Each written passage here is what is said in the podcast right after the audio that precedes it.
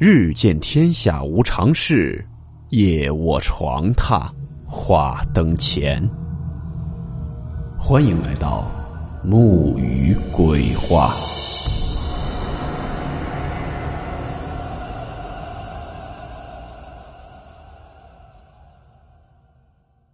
大家好，我是木鱼。今天的故事来自网友瑞投稿提供。故事名称。追兔子。温馨提示：本故事含有未经证实的内容和边缘化知识，部分内容超出普遍认知。如感到太过冲击自己的主观认知，请大家当做故事，理性收听。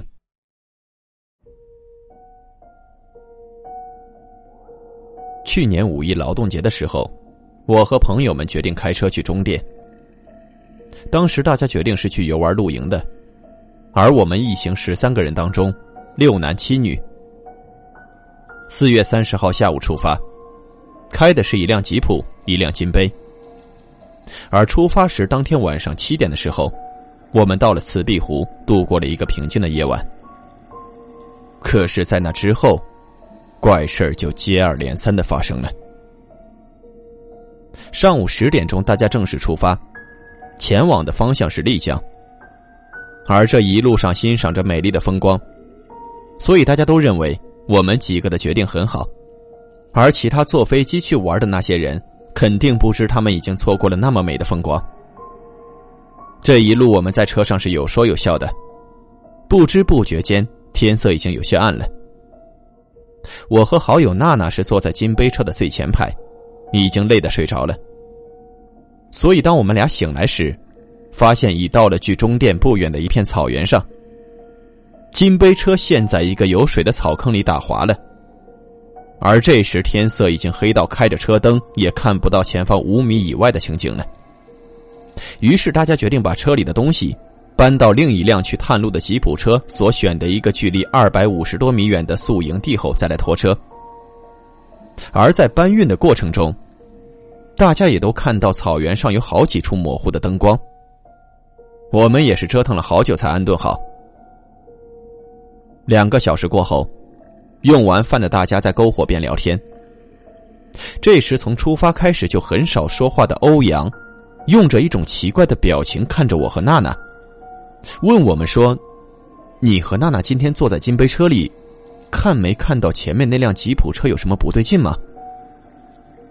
当时我和娜娜两个人都是不解的看着他，说：“没啊，怎么了？”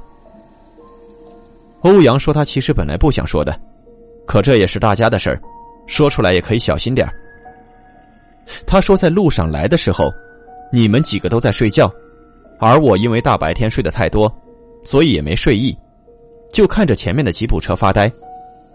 可后来却吓了我一跳，我看到有个白色衣服。”长着长头发的女人，在吉普车的车顶上趴着。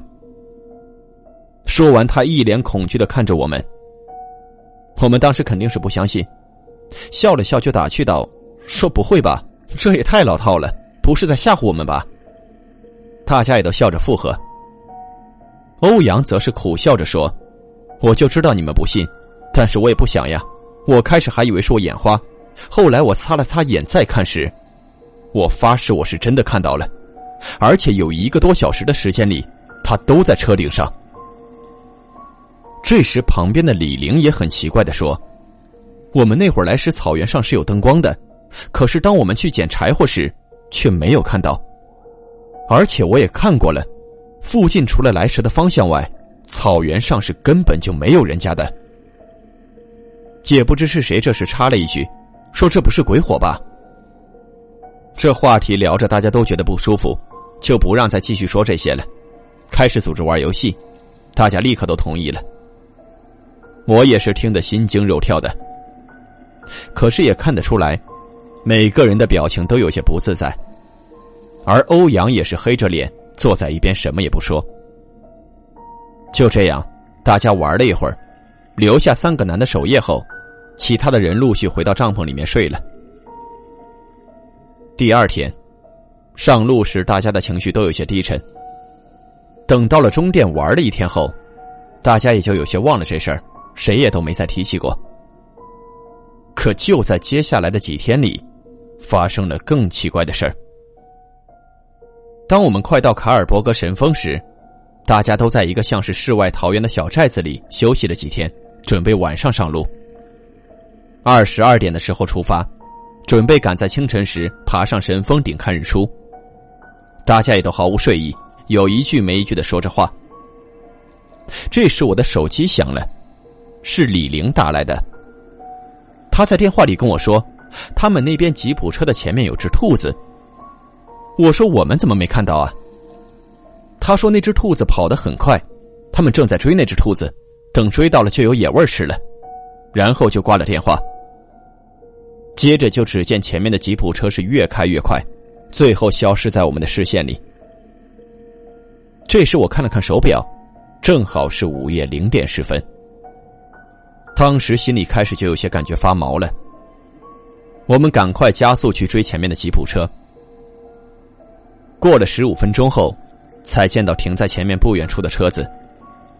于是我们一起下车去看，发现车内的四个人全晕倒在车子里了，而且每个人的手腕上都有五个青黑的手指印。大家全都倒抽了一口气，连忙使劲摇他们。试图摇醒这四个人，而娜娜也是在一边吓得哭哭唧唧的。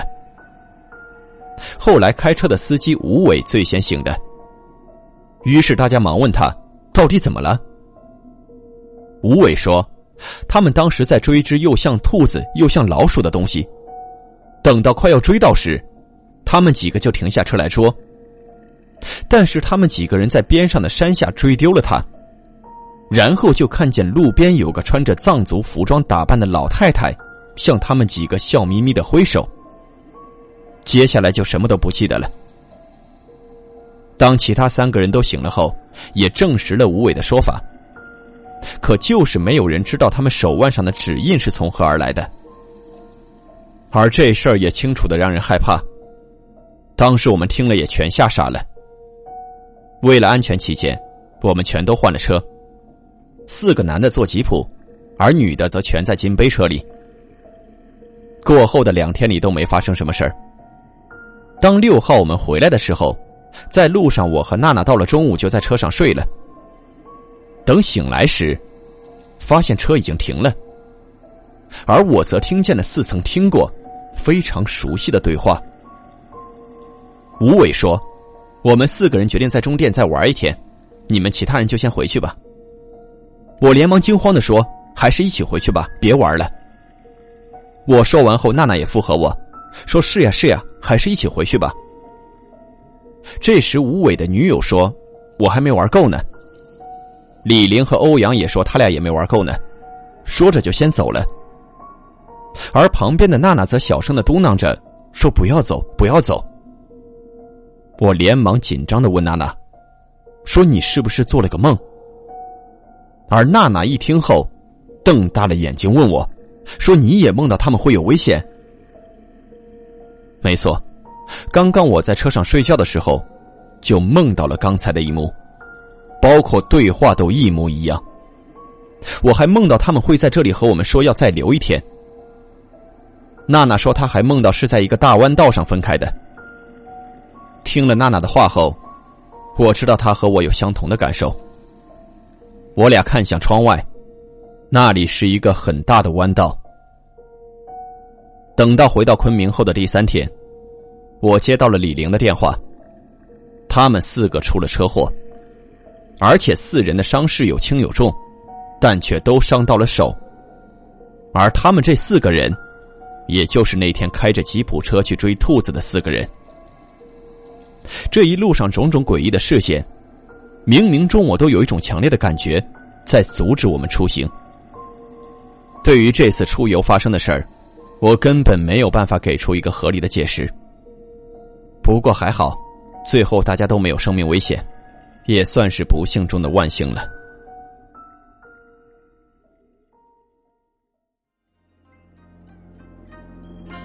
好了，我们今天的故事到此结束，祝你好梦，我们明晚见。